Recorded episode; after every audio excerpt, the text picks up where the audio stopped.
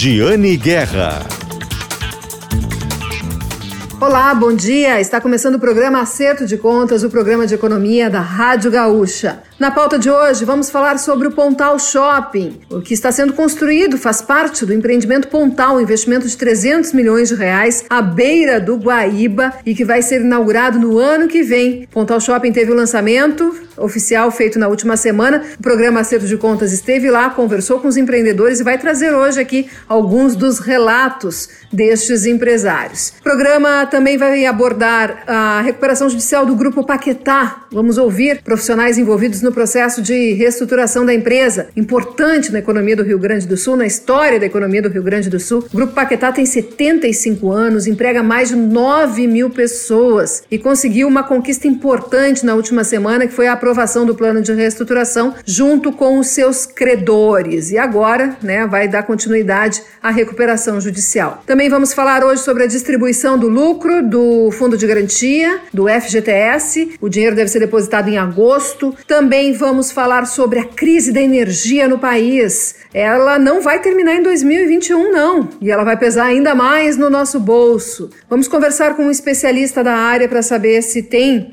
alguma solução de curto prazo uh, ou se a volta do horário de verão poderia de alguma forma amenizar essa situação. Tudo isso, muito mais hoje no programa Acerto de Contas, o programa de economia aqui da Rádio Gaúcha. Que vocês sabem, tem sempre o patrocínio de Shopping Total, Cindy Lojas Porto Alegre e Ecosul Energias, as empresas, as instituições, entidades que apoiam o jornalismo econômico da Rádio Gaúcha. E são ótimas fontes também. Shopping Total recentemente abriu uma loja, a loja solidária, que tem uh, um espaço para doação de roupas, de alimentos não perecíveis para adultos, para crianças, mas também para pets, animais de estimação. Então, vai no shopping, quer fazer compras e tem coisas para doar, já leva, vai no shopping total e leva e deixa ali na loja solidária. Depois esse material todo vai ser encaminhado para entidades beneficentes conhecidas aqui da capital, para que esses uh, alimentos, esses, uh, essas roupas cheguem para quem está precisando ainda mais nesse frio que nós estamos neste inverno aqui no Rio Grande do Sul, né? Também temos o patrocínio de Cindy Lojas Porto Alegre. Cindy Lojas Porto Alegre que finalizou uma pesquisa sobre o impacto do aluguel, do aumento dos aluguéis nas lojas. E uh, foi, foram questionados os lojistas aqui da capital se ocorreu o reajuste dos aluguéis pelo IGPM, aquele indicador que está em quase 40%, se o lojista vai fazer alguma negociação. 90%, mais de 90% disseram que sim.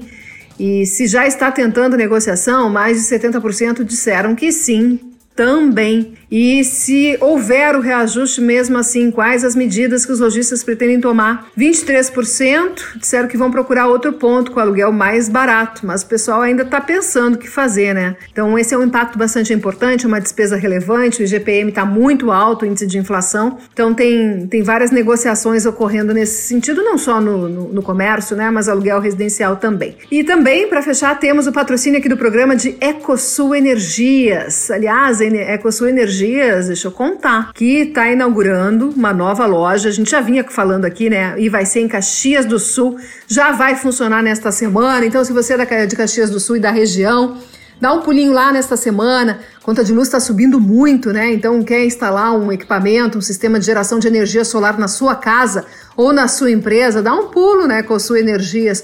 Ah, mas fica aqui na região metropolitana? Bom, tem loja em, Caxi... em Cachoeirinha também, aqui na região metropolitana. É a outra loja da Ecosul Energias. E a sede fica em Nova Petrópolis. A Ecosul Energias tem origem lá em Nova Petrópolis e agora está em expansão. Parabéns por mais essa conquista para o Alan e o Michael Spear, né, que estão no comando da Ecosul Energias, nossa patrocinadora aqui do programa Acerto de Contas. Uh, Shopping Total, Cindy Lojas Porto Alegre e Ecosul Energias, os apoiadores do jornalismo econômico da Rádio Gaúcha. Vamos então à nossa pauta de hoje, Pontal, né? O Pontal ganha cada vez mais forma ali na, na beira do Guaíba, rumo à finalização em 2022, empreendimento de 300 milhões de reais, fez nesta semana o lançamento oficial do seu centro comercial, o Pontal Shopping. Nós escrevemos sobre isso em GZH e Zero Hora nesta semana. Mas eu trouxe, fui até lá, né? E tenho aqui alguns depoimentos dos empreendedores. Para começar, então, como o lançamento foi do Pontal Shopping, vamos ouvir Eduardo Ultramari, da ProVersis, empresa responsável pelo planejamento, administração e comercialização do Pontal Shopping. É muito gratificante o lançamento comercial do Pontal Shopping, pois estamos envolvidos há mais de uma década nos procedimentos de planejamento e dimensionamento do empreendimento. E desde o início dos estudos envolvidos e dedicados de forma prazerosa e envolvente, aliando a satisfação profissional para o dimensionamento de um grande empreendimento para Porto Alegre. Isso nos permitiu lapidar, potencializar, otimizar, em sintonia com as demandas da experiência necessária dos clientes. O Pontal Shopping será um destino prazeroso, eficiente, convergente de todas as demandas. Para isso, ao longo do procedimento de planejamento, foram realizadas pesquisas qualitativas e quantitativas, minuciosas e de forma dinâmica, considerando todas as variáveis mercadológicas da localização, do perfil desejado dos lojistas e das demandas dos consumidores. O tenant mix equilibrado e atraente, aliado ao estilist, desenvolvida e, aprimorada com a própria evolução do empreendimento e com a modernidade das tendências do varejo de shopping center, de, de, depurando todas as alternativas e oportunizando as opções de compras, alimentação, diversão, entretenimento e lazer, aliados aos diferenciais atrativos do complexo multiuso e da localização privilegiada e acessível. Atrativos e fluxo que consolidam a habitualidade. As diretrizes comerciais levaram em consideração todas as múltiplas variáveis de um complexo multiuso atraente, com uma localização muito especial e ali se consolida um Hilton Hotel com 141 apartamentos, uma loja âncora da Leroy Merlin com 10 mil metros quadrados de área, o hub da saúde do Moinhos de Vento, 246 conjuntos comerciais eh, que têm uma sintonia muito direta com o hub da saúde e com as demais atratividades do, do complexo multiuso. Cinco salas VIP da, da do Cinépolis. A Rocafé com toda aquela configuração atrativa de um equipamento internacional com atividades de alimentação, entretenimento, diversão e shows. E um rooftop numa posição especialíssima, localizada num dos lugares mais atraentes do empreendimento, é, que será operado pelo Mesa e o 20/9. Mantemos e desenvolvemos negociações com grandes lojistas em sintonia com o Tenant Mix, planejado e equilibrado. Temos tratativas com dois players internacionais e principalmente com lojas em sintonia com a especificação do Tenant Mix. A localização privilegiada, em sintonia com a valorização da Orla do Guaíba, o Pontal Shopping será, sem sombra de dúvida, um grande atrativo turístico da cidade. Com encantamento, com as experiências potencializadas, com convergência de todas as alternativas de compras nos mais diferentes canais, com encantamento do local de forma presencial e prazerosa. Vamos, sem sombra de dúvida, tratar com muito cuidado, com muita atenção e com muito carinho todas as alternativas em negociação. E tão logo elas estejam formalizadas, nós iremos compartilhar de forma progressiva. Eu também conversei com Saul Veras Boff, presidente da SVB Par, idealizadora do Pontal, isso mesmo. Saul Veras Boff, as iniciais do nome do empreendedor, né, dão nome à empresa, SVB Par. E ele contou um pouquinho uh, como foi o projeto, né? Que ele comprou a área do estaleiro só, que era privada, entregou e vai entregar o Pontal. Ele disse que é uma retribuição para Porto Alegre, uma cidade que acolheu ele há cinco décadas. E ele diz que vai ser uma arquibancada para enxergar o sol maravilhoso ali no Guaíba. Vamos ouvir então o que o empresário Saul Veras Boff diz do empreendimento do Pontal. Uh, no momento em que ele for inaugurado, você vai perceber, no momento em que estiver em funcionamento, você vai perceber a alegria das pessoas. Tu vai ver o, o smile, tu vai ver o sorriso. As pessoas vão. Ele é mais do que um negócio, ele é um. Ele vai ser emblemático. Eu acredito que ele será um cartão postal na nossa cidade. Tá? Vai ser um lugar de muito convívio, de, de muita energia, foi o que eu falei ali, muita energia positiva. Vai, vai ser um espaço, eu diria assim, é mais do que um espaço físico mesmo, né? Ele vai ser um espaço sideral. A gente acredita muito nisso aí. Foi não muito... foi um projeto fácil. Não, não, não, foi. Foram não. 14 anos. Sim, Ricardo Jornada falou 14 anos, isso me surpreendeu. Eu achava até que era até um pouco menos. Não, é verdade, é verdade. Desde o início, desde a, desde a arrematação, né, em 2005, uh, eh, até agora, passaram 14 anos. Houve, houve muitos reveses, né? Mas, mas é a nossa característica. A gente não, a gente não reclama disso, porque, como eu disse ali, né? A gente não, a gente não tem coisa fácil. É, quando é muito fácil, não é para nós. A gente gosta mesmo de, dos, dos, desafios e, e, esses desafios é que fazem essas obras, né? Obras boas, obras que, que vão ficar, né? Obras que, que vão se perpetuar. Isso aqui não é um, um monte de tijolo, é um, é um espaço realmente sideral. As pessoas vão, vão.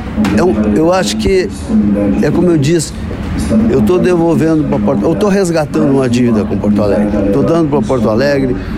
É, Porto Alegre me recebeu bem há 50 anos atrás. Eu, eu, eu, não sou daqui, eu vim com 16 anos fazer a minha vida, morei no fundo de pensão, batalhei, consegui, cresci e tal. Então, aprendi muito com Porto Alegre. Eu estou devolvendo isso para Porto Alegre. Acho que hoje eu estou muito feliz, porque eu estou conseguindo é, devolver isso aí para Porto Alegre, resgatar minha dívida com tudo que eu ganhei, né? Foram 14 anos, em 14 sim. anos muda muito. Muda sim. a economia, sim, mudam as pessoas, muda a cidade. No meio desses 14 anos teve só uma pandemia. e o que, que, o que todo esse período e essas mudanças uh, interferiu ou provocou de alteração no projeto? Conta um pouquinho para nós, mais por curiosidade. Sim, sim, né? sim, Jane. Sim, Jane. No, no, princípio, a ideia era fazer aqui uma, um, um, um complexo uh, uh, de habitacional comercial. Eu não sei se você lembra, houve, foi até levado à Câmara, foi aprovado, depois o, o prefeito Fogaça é, vetou o projeto e porque não podia residencial, né? Na beira do rio não podia ter residencial e tal. Então eu voltei ao projeto original, que comercial sim, a lei estava proposta que podia comercial, e aí daí começou, a partir de 2010, começou outra história que foi aprovar um projeto comercial. Que a ideia do outro projeto era um projeto mais, eh, na minha concepção, mais inteligente. Esse projeto é muito bonito, o outro era muito melhor, porque era um projeto onde as pessoas é, iam morar, trabalhar e se divertir no mesmo lugar. É o, é o, é o efeito que eu, que eu, costumo dizer, o efeito tartaruga. Ela trabalha, se diverte e, e, e, e tudo embaixo do mesmo casco, né? Seria o ideal. É um, é, é, é, isso isso para sustentabilidade é o ideal, né? Porque tu, tu diminui a mobilidade. Deslocamento. Né? Deslocamento, né? mobilidade, é, é, gás carbônico na atmosfera. Cê, hoje os, os... É a mesma lógica do comprado local, né? Do comprado que é feito aqui. Exatamente. Você tem, você tem esse conceito, quer dizer, você está tá, tá melhorando a sustentabilidade. É um conceito moderno. Na Europa já estão fazendo muito isso aí, tá, até com prédios antigos. Não sei se você sabe, prédios antigos que eram comerciais, eles estão fazendo misto residencial para diminuir a mobilidade. Esse era o conceito. Mas a população na época não entendeu isso. Quer dizer, a população não, a, a, a digamos assim, parte da população não entendeu e até é, eu diria assim, houve uma certa confusão, eu não sei se proposital ou não, ou por ignorância, ou por falta de informação, mas sempre diziam que isso aqui era uma área pública que nós estávamos tornando privada. É o contrário. Isso é uma área privada que nós estamos tornando pública, haja visto que tem um parque de 29 mil metros aí que nós estamos bancando ele a um custo de 20, 30 milhões que teve a obra iniciada agora, inclusive. Sim, sim, sim, que teve a obra iniciada. Quer dizer, o povo não sabe disso, mas nós estamos nós investindo aí 20, 30 milhões de contrapartida, que é um parque que nós estamos dando Um parque que era da nossa área que nós estamos dando para a população. Até... O, o, o, povo não entendia isso, achava que isso aqui era uma área pública. Não, nunca foi, sempre foi uma área privada. E eu arrematei no leilão, que era do antigo estaleiro só, era uma área privada.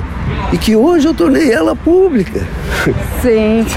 é, e vai mexer Pena bastante, né? Apenas que eles não entenderam isso, porque Nós senão... estamos aqui na frente do, do, do, da obra, né, do Pontal, é. e aqui eu vejo ao fundo o Barra Shopping. Sim. Em seguida vai ter o Golden Lake, né, sim, o bairro sim, planejado da Multiplan. Sim. Eu até conversava com o Eduardo Outramar esses dias hum. sobre, sobre isso, né? São grandes empreendimentos e tão próximos. Sim, sim. Então, e ele comentou que vão ser complementares, que o objetivo sim, é, sim, sim, eu digo, turbinar o fluxo de pessoas exatamente, aqui. Exatamente, exatamente. Exatamente, eu não encaro ele como concorrente, ele é um colega.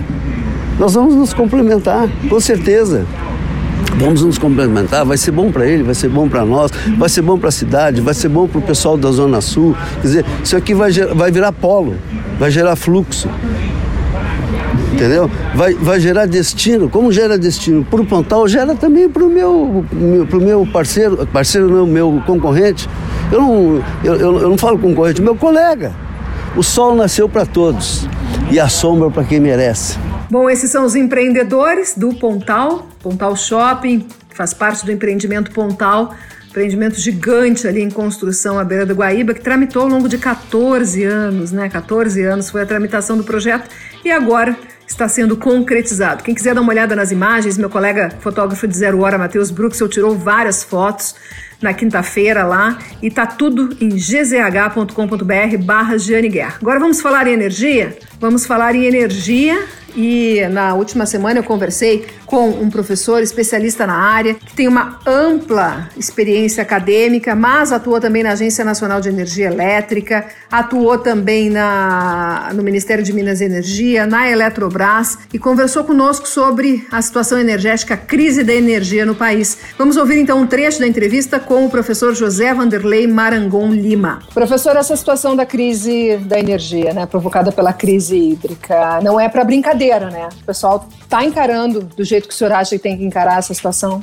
Olha, é, o problema maior aí do setor elétrico foi, é, pegou de surpresa, acho que não tão de surpresa, porque a gente já vinha avisando isso desde a época, no início da década aí, de 2000 e, década passada, né, de 2012, 2013, quando os modelos climáticos já apontavam, a, em função da, do aquecimento global, que a mudança viria, a gente não sabia bem quando, mas isso altera, assim como altera o clima no país, no globo todo, altera o regime de chuvas aqui na, na, na América do Sul. Tá? Então, alguns trabalhos já for, foram feitos naquela época, utilizando até modelos do IPCC, que é um organismo internacional que trata especificamente das mudanças climáticas e carimba alguns modelos globais aí de de projeção climática e o que se via lá era que as chuvas iam diminuir aqui na região do Brasil, um pouco mais de chuva aí no sul, apesar de ter aí, não sei, que foi o ano passado, né, uma seca aí, mas a ideia é que no sul nós vamos ter mais chuva e o sudeste menos chuva. Como os nossos captadores de água estão na região sudeste, então isso é ruim para o setor. E aí você faz um planejamento sem considerar esse cenário, a gente sofre, né? Porque o setor não estava considerando essa, essa mudança. Pois é, o que, te, o que deveria ter feito, professor, era ter outras fontes alternativas de energia do que além das hidrelétricas e além das térmicas que estão sendo acionadas agora, por exemplo? É, a ideia é o seguinte, é a, quando a gente faz a, a, o planejamento, a gente supõe que a, o regime de chuva vai ser aquele regime médio né, ao longo do, dos anos. Só que de 2012 para cá, as chuvas estão sendo menores que a média do histórico que a gente tem desde 1932 com o Código das Águas. Então, o que está acontecendo é que está havendo uma mudança nesse perfil. E como a gente faz um modelo em cima do histórico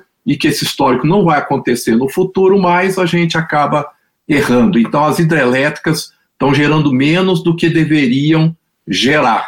E aí, você precisa de ter mais térmica, ou deveria ter preparado mais com solar, eólica e, e ter feito aí mais, ter dado mais capacidade né, para o sistema, mais oferta de energia É, pelo, mas pelo que o senhor está falando, é uma coisa que, que vai continuar. Não, é uma, não foi um ah, problema sim. de um ano ou dois. Não. O senhor está sinalizando que essa situação vai é. continuar nos próximos é. anos. É. é. diferente do que ocorreu em 2001, quando ali a gente teve um, uma queda acentuada no, nos três anos consecutivos. O que se prevê hoje em termos de modelos climáticos aí é que isso vai persistir, ou seja, essa continuidade de chuvas abaixo da média, isso vai continuar. Com isso, não vai encher os nossos reservatórios. Então, o governo vai ter que rapidamente é, disponibilizar outras fontes, solar, incentivar solar.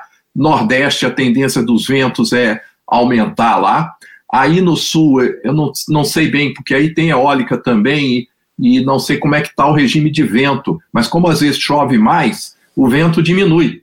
Ao passo que no Nordeste vai chover menos e o vento vai aumentar. Então são essas coisas que a gente tem que colocar nos nossos cenários e tentar criar condições ou ter oferta que tem que, que considere essas mudanças, né?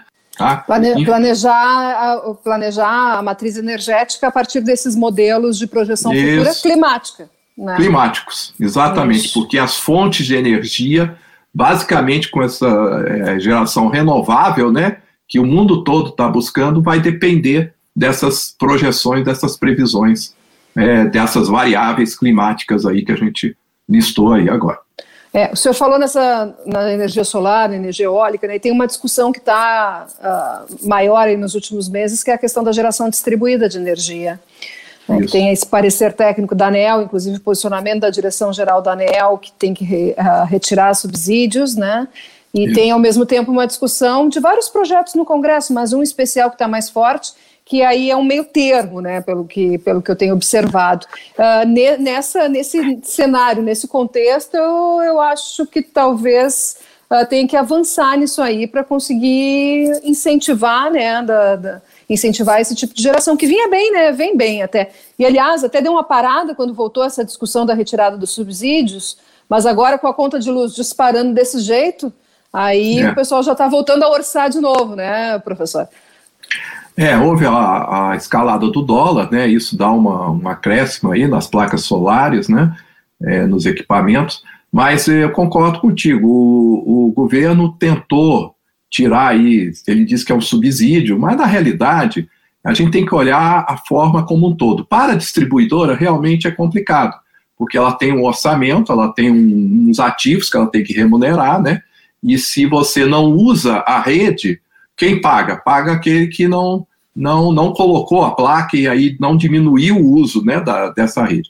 Porém, para a sociedade como um todo, a, a entrada da solar é interessante, da distribuída, solar distribuída no, no telhado da sua da casa, né? Da, do, da empresa, pequeno aí, né, casa, né? Da empresa, da casa, isso. Ela é interessante, por quê? ela, ela é local, resolve o problema local, diminui a necessidade de investimento na própria transmissão e na transmissão e na própria geração. Então, é, ela, ela traz um benefício aí para a sociedade. Só que para a distribuidora prazo, é ruim. Né, professor? É, exatamente. E agora, com a crise hídrica, isso se acentuou, esse benefício, né? Porque você hoje, qualquer um aí vai pensar, poxa, se essa crise continuar, eu vou tratar de botar uma placa solar aqui para eu poder até contribuir, né, com o setor no sentido de diminuir a minha demanda. Porque outra coisa que pode resolver é você fazer a gestão da demanda, que aí é a questão, ou se faz racionalização, ou se faz é, racionamento. São questões aí que estão em aberto. Pois é. é. E aí voltou a discussão do horário de verão. Algumas entidades empresariais de setores econômicos que já eram beneficiados pelo, pelo horário de verão antes mesmo da crise energética, porque as pessoas ficam daí uma hora mais, né, uh, consumindo na rua, né, aquela coisa do turismo, né, o varejo, uhum, enfim. Uhum, uhum. Mas eles, eles agora estão uh, se manifestando publicamente, enviando ofícios ao governo federal e a questão do, do horário de verão também volta, né? Porque é recente a extinção dele, as pessoas ainda têm uma memória, né? Ainda tem aquela coisa muito afetiva, eu gosto, não gosto. E aí eu queria saber, assim, vale a pena retomar o horário de verão? Porque o governo diz que não, que o impacto é limitado. É, eu, eu, eu, concordo com o governo e vou explicar para você o que está acontecendo. Hoje, o horário de verão era muito importante quando a ponta do sistema, a ponta é uma, quando dá o pico né, da demanda de energia para o sistema, ela ficava em torno das 18, 20 horas da noite. É aquela pessoa que chega em casa, vai tomar seu banho, liga a luz, a iluminação era um fator importante para esse, esse, esse clímax né, da, de consumo. Só que a iluminação hoje ganhou muita eficiência. Desde o da, do apagão lá, ou a crise energética lá em 2001, todo mundo trocou as lâmpadas incandescentes. Hoje nós estamos tudo em LED. O LED praticamente consome hoje 15% do que consumir, consome as lâmpadas incandescentes daquela época. Então a ponta foi suavizada em muita, muito disso. Outra coisa é que a carga maior hoje, mesmo no. E agora nós estamos em home office, melhor, diminui mais essa ponta, é a questão da carga de ar-condicionado, por exemplo, do calor. E isso se dá quando o sol está intenso, que é 14, 15 horas. Então, se você observar os registros de demanda do setor elétrico, é, você vai ver que a partir lá da transmissão, quando você começa a juntar muita carga é, na ponta lá do alimentador, a demanda está indo justamente nesse horário das 15 horas. Tá? Então, o que, que acontece? Se eu fizer horário de verão, eu não vou resolver o problema da demanda. Por que, que o pessoal está preocupado com a demanda? Porque se eu tiver problema de, de escassez da hídrica, a hídrica não vai responder na demanda, porque não tem água, e aí pode dar apagão, pode dar o que a gente chama de blackout, ou apagão. Então, eu deslocando, se a, a ponta fosse lá para as 19 horas, opa, deslocar seria bom horário de verão. Mas nesse caso não vai funcionar muito, porque a ponta está justamente às 15 horas da tarde. Vamos colocar um horário aí, 14, 15 horas. Tá? E aí até eu tenho estimulado aí, falado muito, olha, coloquem solar, coloque solar, porque é justamente nessa hora que a solar está gerando para você. Então é, é o útil, é reunir o útil ao agradável. Tá Sim, entendendo? que daí já usa o que está gerando na hora, nem joga. Na hora que eu estou precisando, isso. E aí eu estresso menos o sistema. Eu tá tenho entendeu? solar na minha casa, viu? Não, Por isso tá que perfeito. eu sei. Perfeito. Por isso que eu tá sei tá disso, já. Tô, tô Você está no home office. Dia. É. Assim, então, aquela ideia de que está todo mundo no escritório, numa, num, na cidade, aí acabou, né? Porque você faz o home office em casa. Então, você tem a placa solar, então você está gastando no horário que você está está trabalhando onde tem maior é, concentração aí da demanda e provavelmente no calor, que é onde dá o pico, você está usando aí na sua casa o ar-condicionado, que você usava lá na, no escritório, por exemplo. Então, é, eu, eu penso que a gente tem soluções para resolver. Agora, com relação ao horário de verão, não vejo grandes, é, vamos dizer, benefícios na utilização aí do, do horário de verão, a não ser questões sociais, políticas, oh, é, turismo, aí pode ser, sim, mas não em termos né? do setor elétrico. Isso. Mais econômicas, sim. Talvez sim, né? exatamente. né? Talvez, talvez vá para esse lado a discussão, né, realmente. Isso, exatamente. Como está indo aqui na nossa região.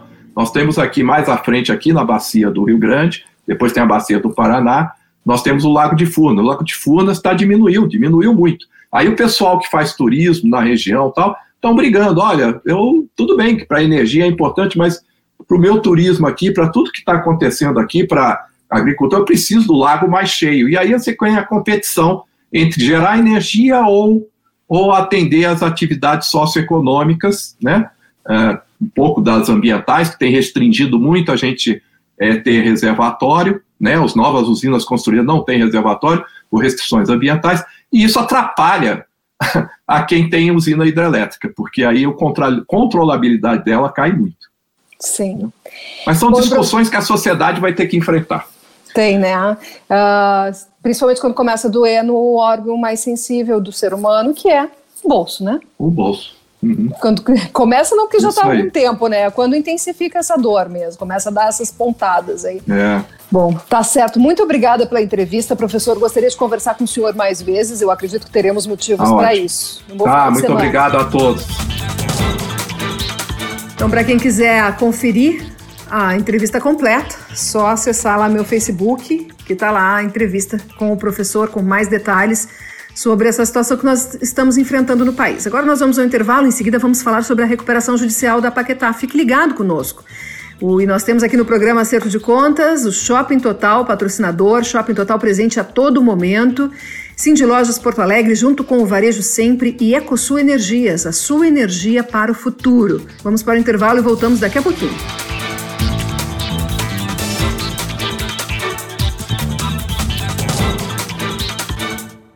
Aqui é Giane Guerra e eu espero vocês na Gaúcha para ouvirmos empresários antecipando investimentos, análises econômicas e, é claro, dicas de finanças pessoais. Tudo sempre em primeira mão no acerto de contas, agora com uma hora de duração. Domingo, das 6 às 7 da manhã.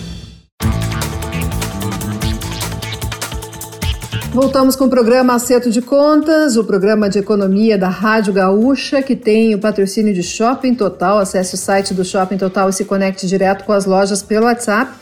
Cindy Lojas Porto Alegre, junto com o Varejo Sempre e EcoSul Energias, a sua energia para o futuro. Também vamos uh, falar hoje, então, sobre a recuperação judicial do Grupo Paquetá. Na última semana, o grupo conseguiu, né, um, deu um passo importante na sua recuperação quando conseguiu a aprovação do plano de reestruturação por parte dos credores na Assembleia, que foi realizada na última semana, e agora vai dar andamento né, ao projeto, ao processo todo de recuperação judicial. Nós conversamos sobre esse assunto com o administrador judicial do processo, Rafael Brizola Marques, da Brizola e Japura Administração Judicial Vamos ouvir agora um trecho da entrevista que nós fizemos com ele sobre o processo de recuperação judicial da Paquetá. A aprovação do plano de recuperação significa a chancela dos credores ao, ao prosseguimento, é, à sobrevivência da empresa, a preservação da empresa, de modo que ela possa a, passar a executar esse plano de recuperação que foi proposto. Né?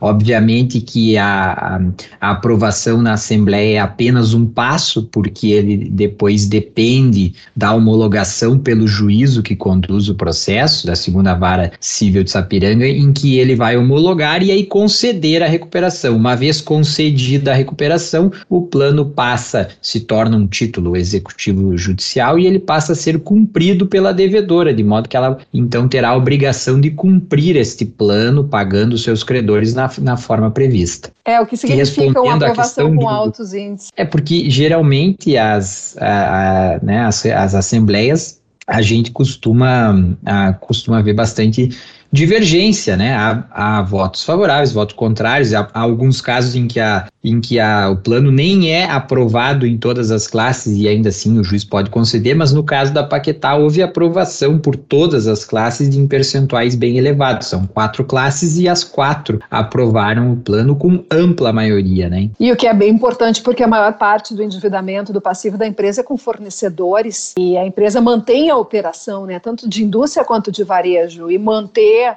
essa, esse bom relacionamento com os fornecedores é essencial para que a operação da empresa continue. Né, a, apesar de também ter um passivo uh, trabalhista importante, o, a grande, em termos de valor, né, o, a maioria está assim nos, nos créditos quirografários, que são fornecedores e bancos. E a gente viu que a Paquetá, inclusive, propôs uma, é, uma modalidade daquele credor estratégico, que é aquele que vai seguir fornecendo para a Paquetá, ele vai ter um benefício dentro do plano. Então, acho que essa foi uma das causas também que mobilizou é, os credores a participarem e a votar favoravelmente. Né? Eu, só, eu só queria também esclarecer o papel do administrador judicial nesse processo, né? porque a gente não representa nem as devedoras, o Grupo Paquetá, nem os credores. A gente fica como um, um, um, agente imparcial que tem a responsabilidade de conduzir essa assembleia, de criar o ambiente propício para a negociação e para a deliberação sobre o plano.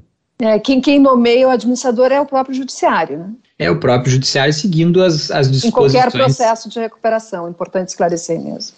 Bom, então agora que a gente falou né, sobre o, o, o, processo do Grupo Paquetá, mas também pegando no geral, né, eu tenho um, um trabalho já de bastante tempo, doutor Brizola, de uh, desmistificar um pouco a figura da recuperação judicial. Né? É um mecanismo que está aí para as empresas usarem, né?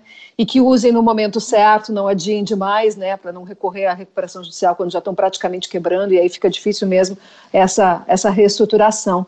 E o senhor tem observado um, que está tá melhorando esse ambiente, do acesso das empresas em geral à recuperação judicial. Eu costumo dizer que depois que a Oi e a Odebrecht pediram recuperação, acho que qualquer empresa é, pode se valer desses instrumentos sem qualquer preconceito, né? Porque a gente vê empresas históricas, empresas com tradição, com, com um porte né, é, importante, se valendo desse remédio judicial, porque é isso que ele significa, é um remédio para a empresa que está doente e que momentaneamente, né? Essa doença não pode ser irreversível, tem que ser uma doença capaz de ser tratada pelo remédio da recuperação judicial. A gente até tem se surpreendido porque é, todas as, as notícias e as previsões eram de que, em função da pandemia, os números de pedidos seriam maiores, né? A gente não tem, não tem visto isso na prática, né? Ainda os números são, são dentro de um histórico, né? Não, não estão tendo nenhuma elevação fora da curva. Mas eu acredito que é, inclusive a reforma recente que foi feita agora, a, que passou a vigorar em janeiro, é tudo visando tornar esse ambiente cada vez mais é, seguro, cada vez mais regulado para que as empresas que se valem do remédio possam efetivamente se recuperar. E como tu disseste, buscar o remédio na hora certa é fundamental. Não, de nada adianta a empresa buscar o caminho da recuperação judicial quando não tem mais o que recuperar. Por isso, é importante encarar a recuperação sem preconceitos, e sim como um mas, como qualquer pessoa que fica doente, a empresa também pode passar por um momento de dificuldade. E o ambiente em torno dela também, né? Fornecedores, clientes, funcionários, que também uh, tire um pouco esse preconceito em relação à recuperação judicial. A empresa, inclusive, as empresas, inclusive, vão se sentir mais à vontade de, de recorrer ao mecanismo. Tá certo. Muito obrigada pela entrevista. Conversamos aqui com o administrador judicial do processo de recuperação judicial do Grupo Paquetá, Rafael Brizola Marques e é representante da Brizola e Japura Administração Judicial. Muito obrigada, doutor Brizola, pela entrevista. E também conversamos com os advogados do Grupo Paquetá, João Pedro Scalzilli e Marcelo Baggio, que são sócios do escritório Scalzilli Advogados e Associados e que explicaram que o plano propõe o pagamento das dívidas com o caixa gerado pela operação, que é um bom sinal, porque sinaliza que não há intenção de fazer novos enxugamentos na estrutura, porque a ideia é que a empresa continue operando. E eles detalharam isso na entrevista, que nós vamos conferir agora.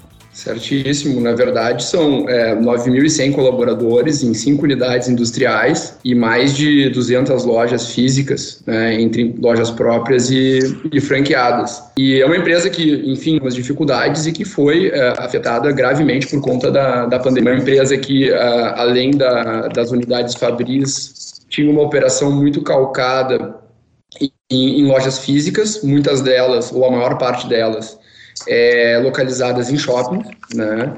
E que por conta da pandemia, evidentemente, a partir de março de 2019, primeira onda ali, a segunda onda mais ou menos em março desse ano, acabou sendo bastante afetada, né?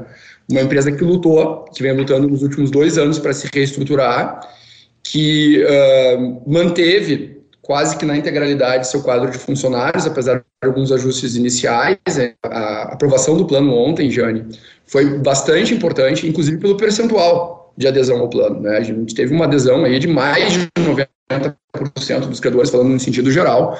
Pois é. E uh, são, as dívidas somam atualmente um passivo de 420 milhões, né? um pouco mais do que isso. Isso. Elas são principalmente com quais tipos de credores? Como é que foi organizado o pagamento, o deságio desses valores? Quer falar um pouquinho, Marcelo? Sim, sim. O passivo ele é basicamente com fornecedores e algumas instituições financeiras. Uh, há um passivo trabalhista também, mas ele não é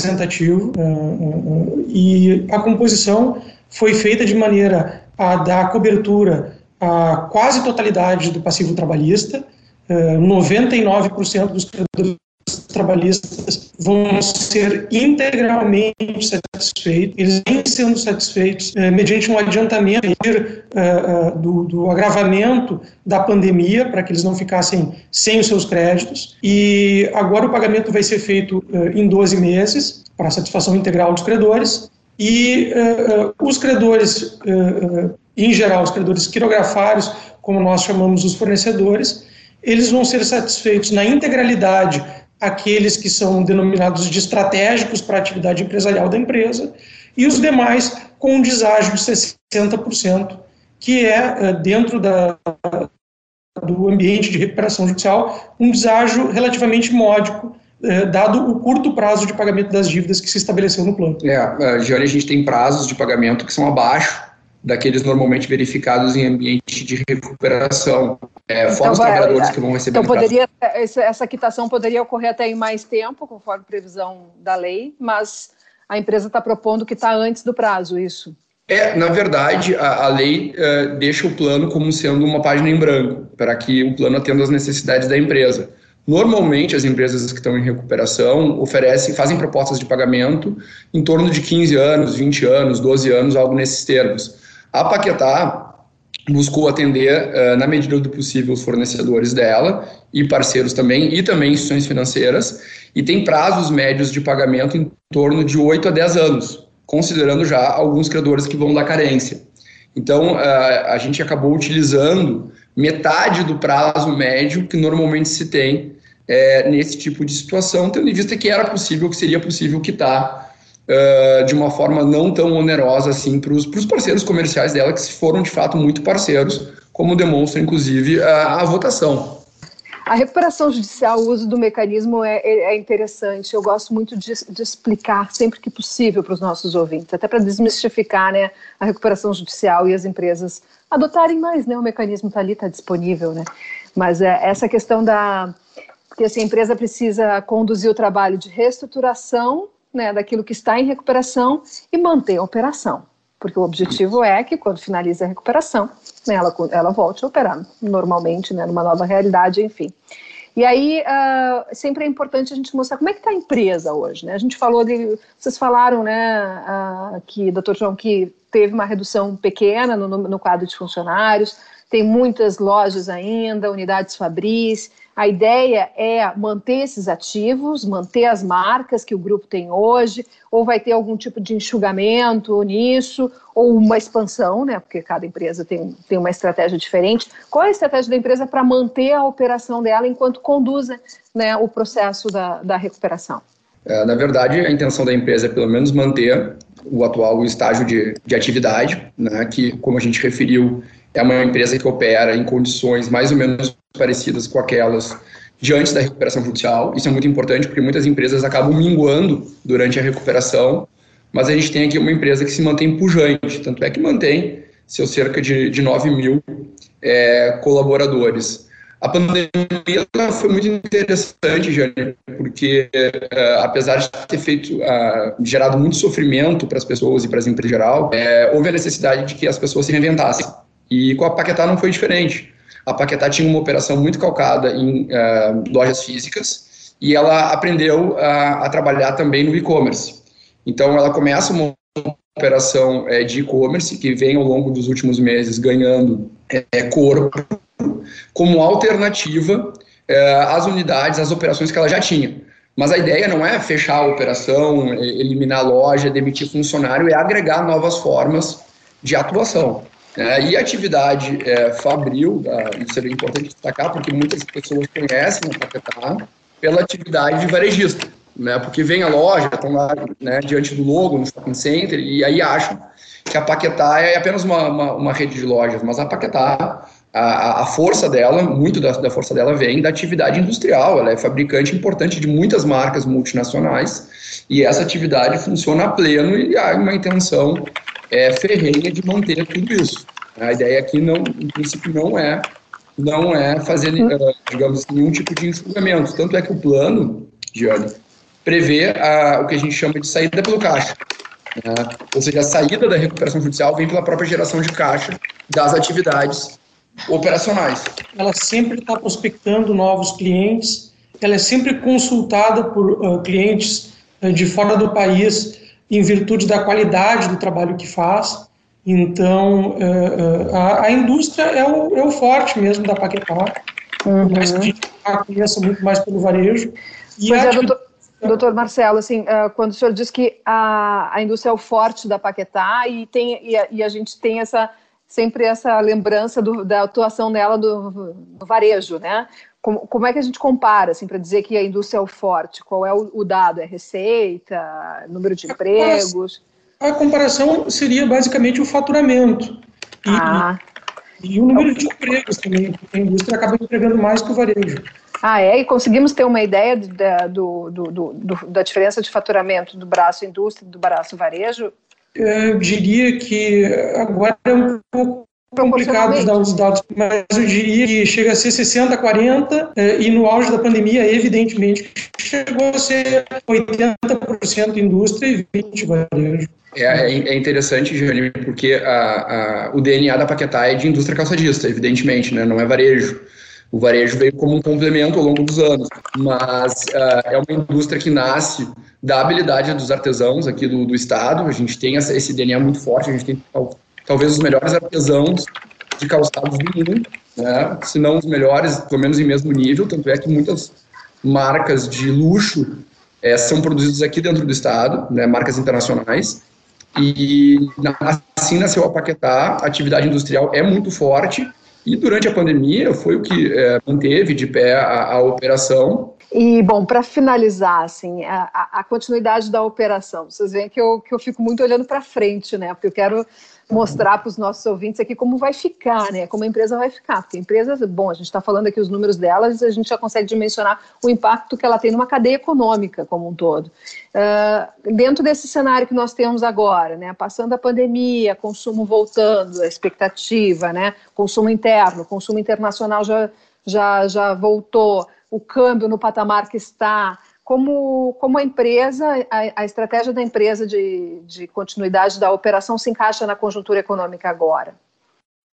Olha, a ideia é que é, com as projeções de crescimento do PIB, é, a empresa também é, acompanha esse crescimento, já que principalmente a atividade varejista ela está muito atrelada ao crescimento de calçado, de vestuário, deve acompanhar essa recuperação também, então essa é uma expectativa que se tem grande.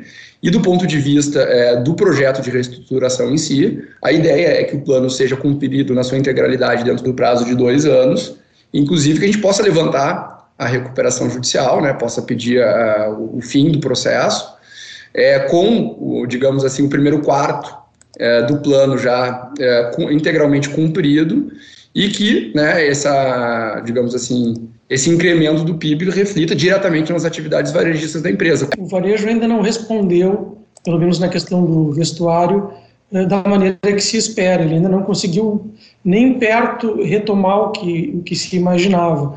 Mas o crescimento é, já é visível, as vendas de inverno estão boas e a perspectiva é que daqui para frente, com a retomada de confiança dos consumidores, isso se, se, se mostra no aumento do faturamento da empresa.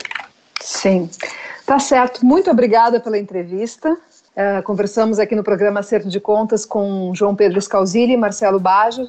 Ambos são sócios da Scalzilli Advogados e Associados que nos contaram um pouquinho sobre o processo de reestruturação do Grupo Paquetá, que na última semana quando conseguiu então a aprovação com os credores em assembleia do plano de recuperação judicial. Muito obrigada. Obrigado. Bom, pessoal, antes de finalizar, eu prometi falar sobre a distribuição do lucro do Fundo de Garantia. Bom, trabalhadores com saldo no FGTS em 31 de dezembro de 2020 estão aptos para receber a distribuição do lucro do ano passado. Serão quase 6 bilhões de reais. O depósito ocorrerá em agosto e aí acaba por elevar a rentabilidade do dinheiro que fica lá no fundo. Mas lembrando, né, que é um que é um dinheiro que vai entrar no saldo e o saque só pode ser feito nos casos previstos em lei, demissão com justa sem justa causa, uh, uh, doença grave, o saque aniversário ou para compra do imóvel, porque é um dinheiro que entra no montante tradicional do, do, do fundo de garantia, né? Então é, é a distribuição do lucro que tem acontecido todos os anos. E quem tem direito, quem tinha dinheiro lá em 31 de dezembro de 2020, se tirou em 2021, não tem problema, vai valer o cálculo sobre aquele valor que estava lá. Mas se a pessoa começou a trabalhar agora e começou a ter conta do fundo de garantia em 2021, não tem direito. Tinha que ter algum valor lá depositado no fundo no finalzinho do ano passado. Quem quiser mais detalhes, lá em gzh.com.br barra Guerra. O programa de hoje fica por aqui. Nós temos na produção sempre Daniel Jussani, na edição de áudio Douglas Weber. Na técnica, nós temos Augusto Silveira, Jefferson Pires e Ronaldo Fagundes. Lembrando o patrocínio do programa Acerto de Contas, as empresas, as entidades que apoiam o jornalismo econômico da Rádio Gaúcha. Shopping Total, acesse o site do Shopping Total e se conecte direto com as lojas pelo WhatsApp. Sim de Lojas Porto Alegre, junto com o Varejo Sempre. E EcoSul Energia, sua energia para o futuro. Quer instalar um equipamento de geração de energia solar na sua casa ou na sua empresa? Procure a EcoSul Energias. É isso, pessoal. Um ótimo domingo a todos, uma boa semana e comportem-se.